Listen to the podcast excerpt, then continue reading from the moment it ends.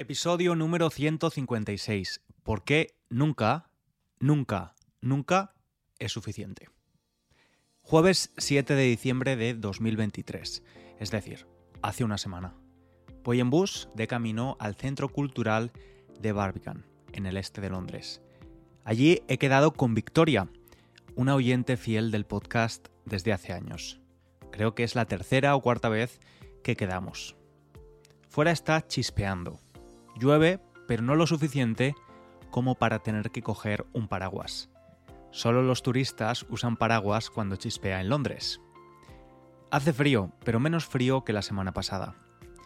Yo voy, sentado en el autobús, repasando mis flashcards en francés, intentando recordar palabras que sé que conozco, que están en alguna parte de mi memoria, pero que cuesta un poquito hacerlas aparecer. Y por cierto, estudiante, también te recomiendo practicar con las flashcards que hemos preparado para ti. Las tienes en la web junto a la transcripción gratuita del podcast www.spanishlanguagecoach.com. Sentado en el autobús, levanto la vista un momento para ver a mi derecha a una mujer en la parada de autobús por la que estamos pasando.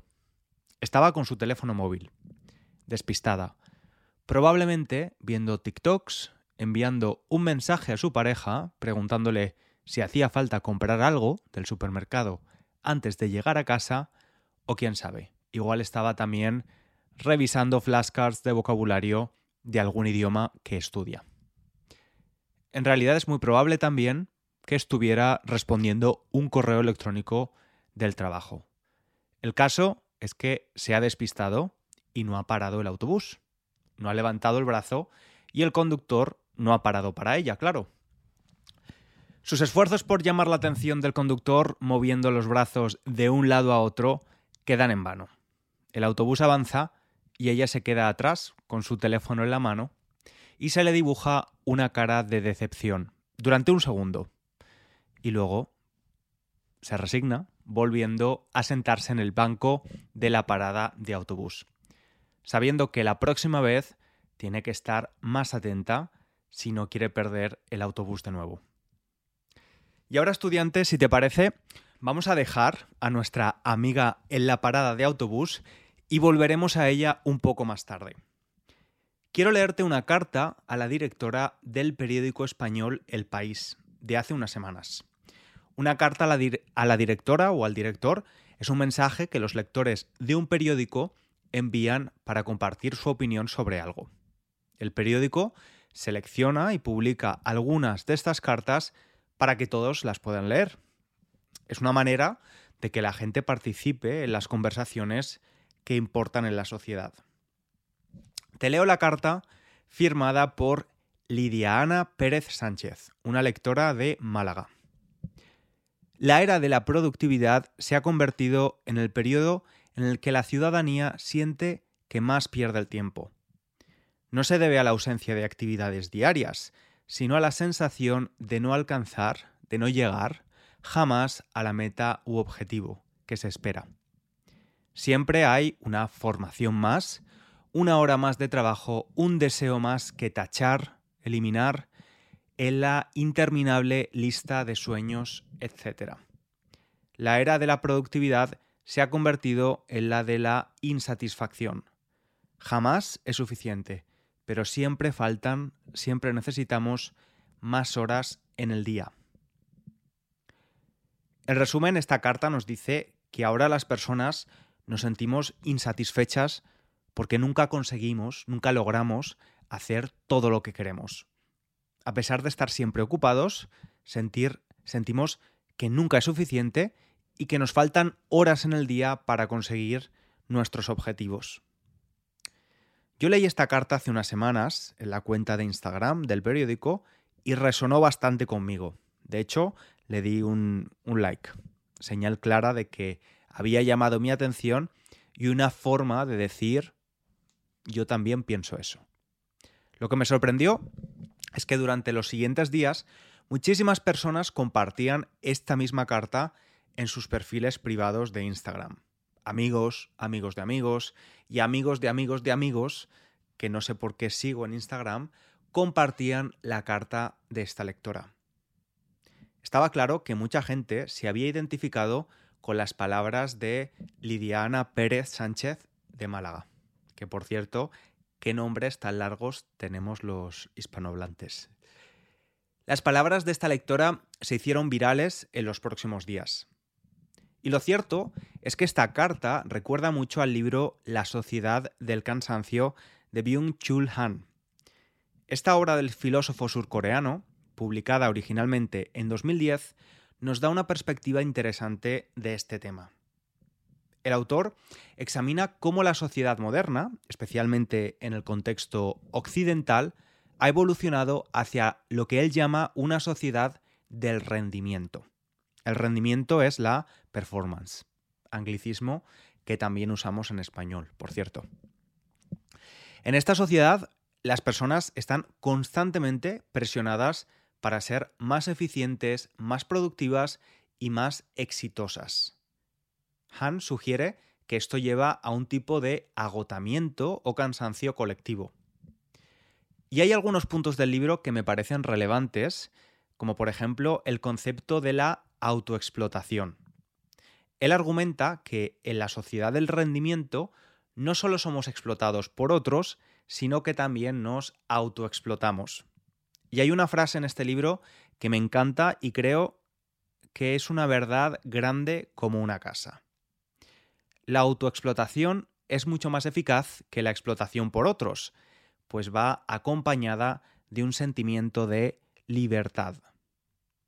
La idea de que podemos conseguir todo lo que nos propongamos, siempre y cuando trabajemos lo suficiente, nos ha convertido en esclavos de nosotros mismos y nos ha llevado a autoexplotarnos en nombre del rendimiento y de la realización personal. Y es que creo que sí, a veces es difícil, ¿no?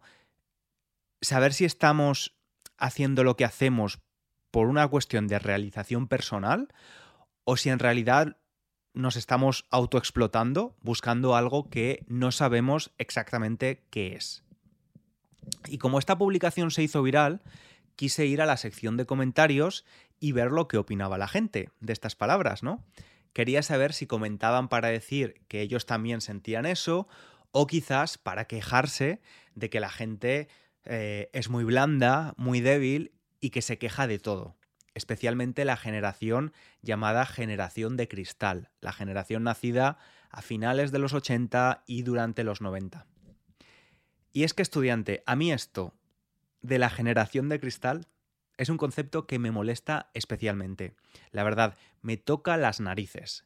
Y hace poco un hombre en España, llamémoslo José Ramón, me dijo que yo era parte de ella cuando yo me quejaba de la dificultad de los españoles con más de 30 años para comprar nuestra primera casa. Nuestro amigo José Ramón me dijo que él, en los 80, se compró su casa sin problemas, con mi edad, y que los tiempos eran más difíciles que ahora. Y yo le tuve que recordar que hace 30 años se necesitaban 2,8 años de salarios para comprar una casa en España, mientras que ahora son necesarios más de 7 años. El precio de la vivienda ha avanzado a una mayor velocidad que unos salarios prácticamente estancados, no se mueven, en términos reales, es decir, descontando, quitando la inflación. Es decir, que para una persona de mi generación, en términos reales, es casi tres veces más caro comprar una casa de lo que lo fue para José Ramón. Y estas cifras, estudiantes, son similares para muchos países de Occidente.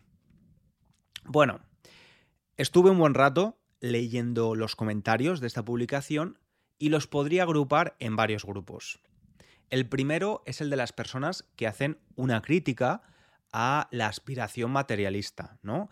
Estas personas dicen que la sociedad actual tiene expectativas y aspiraciones poco realistas y que están fomentadas por el consumismo y el postureo en las redes sociales. El postureo es la actitud en la que mostramos únicamente lo bonito, especialmente de cara a los demás y en las redes. De hecho, el autor surcoreano del que te he hablado también menciona esto, el valor por una positividad un poco tóxica y además la transparencia como valor social, donde no solo tenemos que estar obligados a ser feliz, sino que tiene que ser mostrado, lo que puede crear también presiones adicionales. Además, estas personas plantean una solución que me parece interesante. Simplificar la vida podría aliviar ese cansancio colectivo. Luego tenemos otro grupo de comentarios de personas que valoran muy positivamente el esfuerzo y la productividad y lo ven como fuentes de satisfacción o realización personal en lugar de presiones. También hay opiniones similares que asocian el cansancio con el conformismo y que sugieren que la sociedad debería aspirar a objetivos más altos, argumentando que el crecimiento personal viene con precisamente la superación de desafíos, es decir, que piensan que se necesita más ambición en esta sociedad nuestra. También hay mucha comparación intergeneracional y creo que aquí José Ramón dejó un comentario. Se menciona mucho la ética del trabajo de generaciones anteriores, insinuando que la sociedad actual, y especialmente los jóvenes, pues podría ser menos resistente, y más inclinada a quejarse. Y por último, también había mucha reflexión filosófica. Algunos comentarios invitaban a una reflexión más profunda sobre el valor intrínseco del individuo, dejando a un lado el logro y el éxito, un poco en línea con la crítica de Han a la sociedad del rendimiento. También se menciona la idea de que las metas u objetivos como tales son ilusiones y que el verdadero fin es el camino en sí. Y yo estoy muy de acuerdo con esto, por cierto. De hecho, hace poco en el episodio 154 te recomendaba tener un sistema sólido para aprender español y no poner tanta atención en el objetivo, es decir, concentrarse en el camino y no en la meta. Como ves, estudiante, hay opiniones para todos los gustos. Sí que es cierto que me di cuenta de que la mayoría de personas que compartían la publicación porque se sentían apeladas o que la comentaban estaban casi todos en un rango de edad entre los 20 y los 40 años. Eran más bien jóvenes. Así que me entró la curiosidad por saber qué pensaría una persona con más experiencia, más mayor. La experiencia es un grado, como decimos en español. Y a mí me encantaba escuchar a mi abuela Herminia. Ella nos dejó hace 10 años, a los 90 años. Este año, de hecho, hubiera cumplido los 100. Pero, curiosamente, los españoles también tenemos a una especie de abuela colectiva que también se llama Herminia. Y te explico esto. Herminia es la abuela de España, pero en realidad no es real, es un personaje de ficción. En España existió una serie que fue la serie de televisión más longeva del país y la sexta más longeva del mundo. Se llamó Cuéntame cómo pasó. Y hablo en pasado porque la serie acabó hace unos días. En ella se cuenta la historia de una familia, las microhistorias de padres, hijos y de la abuela Herminia, combinándola con la historia de España desde los años 60 hasta el principio de los 2000. Durante 22 años esta familia ha estado en los hogares de las familias españolas. Por eso digo que Herminia es un poco la abuela de España. Y hace unos días se emitió el capítulo final. Y en ese capítulo, Herminia, la abuela de la familia, muere. Un capítulo muy emotivo, como te puedes imaginar. Y antes de morir, tiene una conversación con su nieto Carlos. El contexto es el siguiente. Carlos se fue a vivir hace unos años a Nueva York siguiendo a su amor, Karina, pero también a buscar nuevas oportunidades. Y vuelve a España a visitar a su familia en 2001, unos días después de los atentados terroristas del 11 de septiembre en Nueva York. Vamos a escuchar lo que dice Herminia en esta conversación porque tiene mucho que ver, está muy relacionado con el tema del que hablamos hoy. Te dejo con la abuela Arminia y su nieto Carlos. Pero tú sabes el miedo que hemos pasado. Pensar que tú estabas allí. Espero que hayas encontrado lo que fuiste a buscar. Fui a buscar a Karina y la encontré, ¿no? ¿No? Pero no era solo eso. Había más cosas. ¿Y has encontrado esas otras cosas? No lo sé. Supongo que he encontrado algunas cosas que no sé si buscaba. ¿Eres feliz? Abuela, esto es un tercer grado, ¿eh? Es lo único que quiero saber.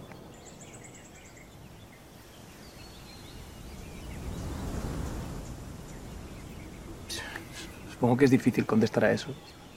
Uno nunca es feliz del todo, ¿no? Es verdad.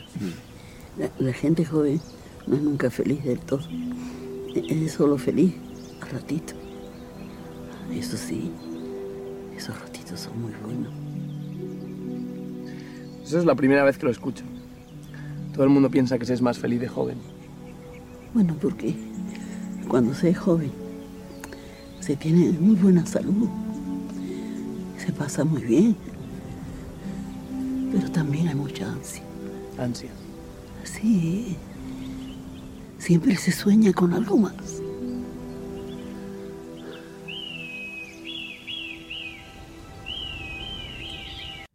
Herminia le pregunta a su nieto si es feliz, a lo que él responde que se siente en un tercer grado con esa pregunta, un interrogatorio policial. Carlos, después de un largo silencio, le responde diciendo, supongo que es difícil contestar a eso. Uno nunca es feliz del todo. Su abuela Herminia le da la razón. Es verdad, la gente joven nunca es feliz del todo, es solo feliz a ratitos. Eso sí, esos ratitos son muy buenos. Carlos se sorprende con la afirmación de su abuela, porque él siente que todo el mundo piensa que la gente joven es más feliz. Y Herminia clarifica que cuando se es joven, uno lo pasa muy bien, tiene buena salud, pero también se tiene mucha ansia, que siempre se sueña con algo más. Y la verdad es que no pude evitar emocionarme un poquito al ver esta escena por primera vez.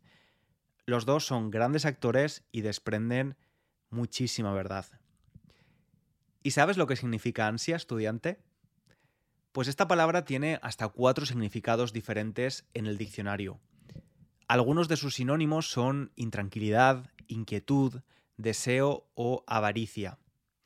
Herminia cree que cuando se es joven se tiene mucha ansia, o como decía la carta a la directora que te he leído al principio del episodio, siempre hay un deseo más que tachar, que eliminar de la interminable lista de sueños y objetivos. Yo estoy de acuerdo con ellas. Muchas veces pienso que nunca, nunca, nunca es suficiente. Y lo peor es que me da la sensación de que es difícil salir de ese círculo vicioso donde no podemos evitar añadir más y más cosas a esa interminable, interminable lista de deseos, objetivos y sueños. Cuando finalmente conseguimos uno, en lugar de poder saborear la satisfacción de haberlo conseguido, pensamos en el resto que todavía están en la lista y que aún no hemos completado, mientras vemos que muchos otros a nuestro alrededor ya lo han hecho. Creo que el mayor inconveniente de estar metido en este círculo es todo lo que te pierdes. Igual que la mujer a la que vi perder el autobús por estar demasiado concentrada en su teléfono, sin levantar la cabeza para darse cuenta de que el autobús pasaba por delante de ella, delante de sus narices. Perdemos buses, trenes, pero también momentos, recuerdos, personas y experiencias por no levantar la cabeza de esa lista interminable de cosas que tenemos que completar o conseguir para impresionar a no sé quién o para sentirnos un poco más valiosos. Como te decía, la semana pasada quedé con Victoria, una de las oyentes de este podcast, y cuando llegué al centro Barbican, ella ya estaba allí con un capuchino en la mano y una sonrisa en la cara, como siempre que la veo. Nos dimos un abrazo y empezamos a contarnos cosas, poniéndonos al día. Ella me resulta muy inspiradora y tiene una energía muy especial, contagiosa. Para el final de nuestra conversación yo le pregunté algo, o más bien le pedí algo. Me daba un poco de vergüenza hacerlo y también un poco de miedo recibir un no como respuesta. Le pedí si quería ser mi mentora, una especie de guía o consejera para las nuevas ideas y desafíos del proyecto Spanish Language Coach. Ella tiene mucha experiencia y además creo que compartimos valores, lo cual me parece fundamental. Victoria aceptó, por lo que estoy súper emocionado de poder aprender con ella y de ella. Y después de aceptar mi propuesta, le dije que lo primero en lo que me gustaría trabajar es en averiguar, en saber cuándo parar. Porque me da la sensación de que nunca, nunca, nunca es suficiente. Le clarifiqué que no hablaba de dinero, aunque no pienso que la ambición económica sea mala. Y le enseñé mi reloj, del que ya te he hablado alguna vez, diciéndole, mira, tengo este reloj de plástico desde hace 16 años. Mi ropa la compro en la Charity Shop. Y mi posesión más cara es mi ordenador portátil. Con mi vida personal y profesional quiero hacer muchas cosas, pero cuando consigo algo no lo disfruto del todo, porque ya he empezado a pensar en ese desafío más grande, más brillante que todavía no he completado. Elimino una cosa de la lista, pero de pronto aparecen tres nuevas. Es como comerse la mejor tarta de chocolate del mundo sin saber cómo saborearla, sin saber apreciar su sabor, lo que te hace meterte en un círculo de insatisfacción constante. Como decía Arminia a su nieto en esa última conversación juntos, se tiene mucha ansia, siempre se sueña con algo más. Y hay una fuerza en mí y una fuerza que veo en muchas personas, una ansia que hace que nunca, nunca, nunca sea suficiente. Y me da genuino miedo saber que estamos perdiendo autobuses, trenes o peor, pues momentos, recuerdos, personas y experiencias por no saber levantar la cabeza a tiempo y mirar lo que ya tenemos delante de nuestras narices poder disfrutarlo. Como dice el autor del libro del que hemos hablado, la autoexplotación es mucho más eficaz que la explotación por otros, pues va acompañada de un sentimiento de libertad. Y yo no quiero vivir con esa ansia, pensando que soy libre, porque me he dado cuenta de que no lo soy con este ritmo de vida. Quiero aprender a disfrutar, a saborear la vida, a ser más disfrutón. Y de hecho, Estoy trabajando en ello activamente, te lo prometo. Mira, la semana pasada no hubo episodio del podcast, como sabes, y me costó tomar la decisión de no hacerlo, porque este año he intentado ser mucho más disciplinado y he producido muchos más episodios que años anteriores. La semana pasada no hubo episodio, pero eso mismo me permitió poder hacer otras cosas, como ir a la piscina y el spa del gimnasio, al que no iba desde antes del verano. Iba al gimnasio a hacer deporte, pero no a la piscina o al spa a relajarme. Pasé un par de horas allí intentando no sentirme mal. También fui a ver un musical y por último también he visitado una exposición en el centro de Londres. ¿Y sabes qué? Pues que me he sentido muchísimo mejor estos días y que me ha dado la sensación de que este episodio de hoy es mucho mejor de lo que podría haber hecho hace una semana, honestamente. Y espero que sientas lo mismo. Como con las cartas del director estudiante, me encantaría conocer tu opinión sobre este tema. ¿Tú te sientes o te has sentido así en algún momento de tu vida? ¿Crees que es un algo generacional? Recuerda que puedes dejar comentarios en la web, donde está la transcripción, y también en Spotify y Apple Podcast. Te espero en el próximo episodio. Muchas gracias por este rato juntos. Un abrazo grande.